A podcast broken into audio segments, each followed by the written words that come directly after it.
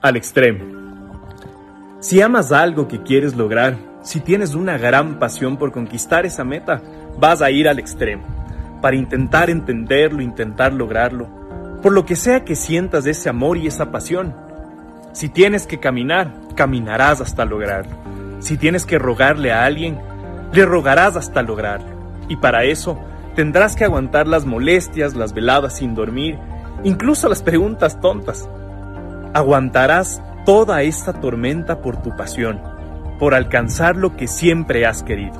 Ese extremo es la perseverancia y pasión juntas, por un solo objetivo, tu éxito.